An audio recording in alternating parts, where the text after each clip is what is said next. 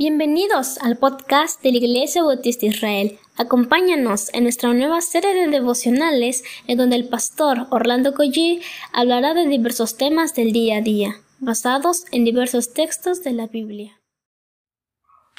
Buenos días queridos hermanos, estamos en, el Salmo 119 y vamos a tocar el Salmo 100, versículo 132.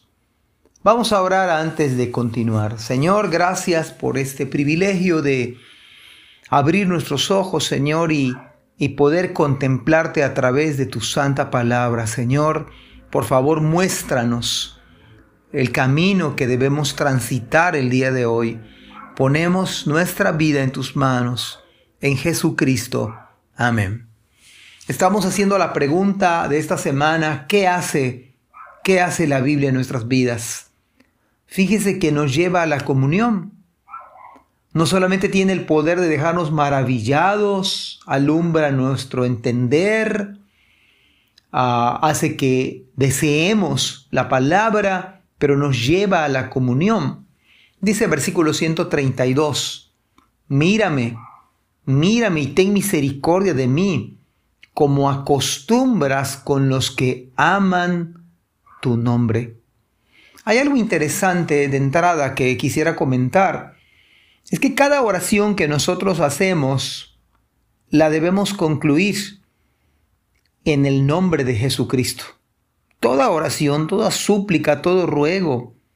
Podemos estar orando todo el día, podemos orar el tiempo que sea necesario, pero hermanos, recordar que el nombre de Cristo es el nombre que es sobre todo nombre.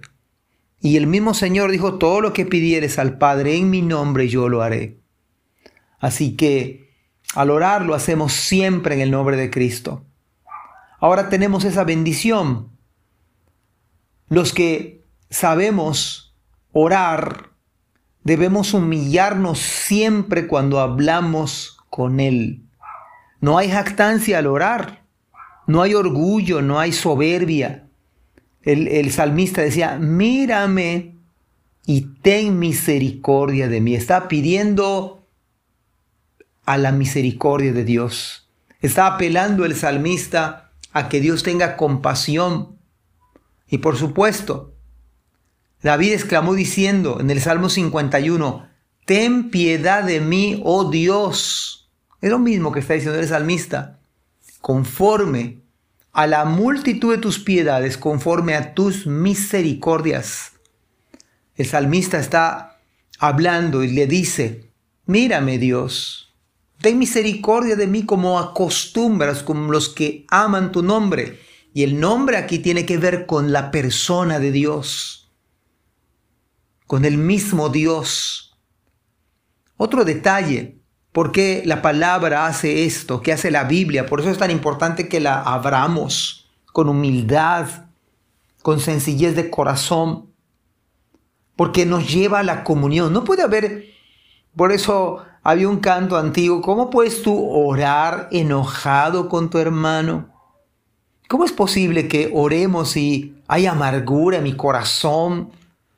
Hay, hay resentimiento, hay falta de amor. ¿Cómo va a oír Dios nuestra oración? ¿Cómo podemos decir que amamos a Dios a quien no vemos y no podemos amar a quien vemos? A nuestro hermano en la fe, a nuestro prójimo. Es más, dice Cristo, amad a vuestros enemigos, lo lleva al máximo. ¿Cuánto más debemos amar a nuestros hermanos? Pero si hay orgullo en nosotros, si hay soberbia, Hermanos, nuestra oración no llega ni al techo de nuestra casa, aunque sea de dos plantas. Este salmista conocía el carácter de Dios, su misericordia, su proceder, la manera como, como Dios incluso podemos decir piensa. Y esa información humildemente la tradujo en oración. Y el salmista decía, Dios tiene la costumbre a los que aman su nombre, guardarles y tenerles misericordia. ¡Wow! ¡Qué bendición! ¡Qué privilegio tenemos! Como acostumbras, o sea que Dios tiene el hábito, por decirlo de alguna manera, la costumbre, lo hace de manera común, cotidiana. Aquellos que aman su nombre, el Señor los mira y tiene misericordia de ellos. Hermanos, ¿qué, qué, qué impacto, qué hace la Biblia en nuestras vidas? Pues simplemente cuando usted la abre humildemente, le muestra su pecado y el mío, nos muestra nuestros errores, vamos en humildad, no podemos ir con orgullo, con soberbia, con altanería. Y dice el salmista, mira, mírame Señor, ten misericordia, no soy mejor que nadie, contra ti, contra ti solo he pecado, ten piedad de mí, oh Dios. Hermanos, esa es la oración que humildemente ustedes y yo debemos hacer, como acostumbras con los que aman tu nombre. El trato de Dios para con los suyos no es el que merecemos. Es un trato de misericordia, es un trato de piedad, es un trato de perdón. Por lo tanto, la palabra de Dios tiene el poder de llevarnos a la comunión con Él. Pero no podemos tener comunión con Dios si no tenemos comunión con los hermanos. Que el Señor bendiga su palabra. Amén. Gracias por escuchar este podcast. Te invitamos a compartirlo y a seguirnos en nuestras redes sociales para que no te pierdas el contenido que tenemos preparado para ti. También nos puedes encontrar en nuestra página web www.ibimerida.org y contáctanos al correo ibismerida.gmail.com.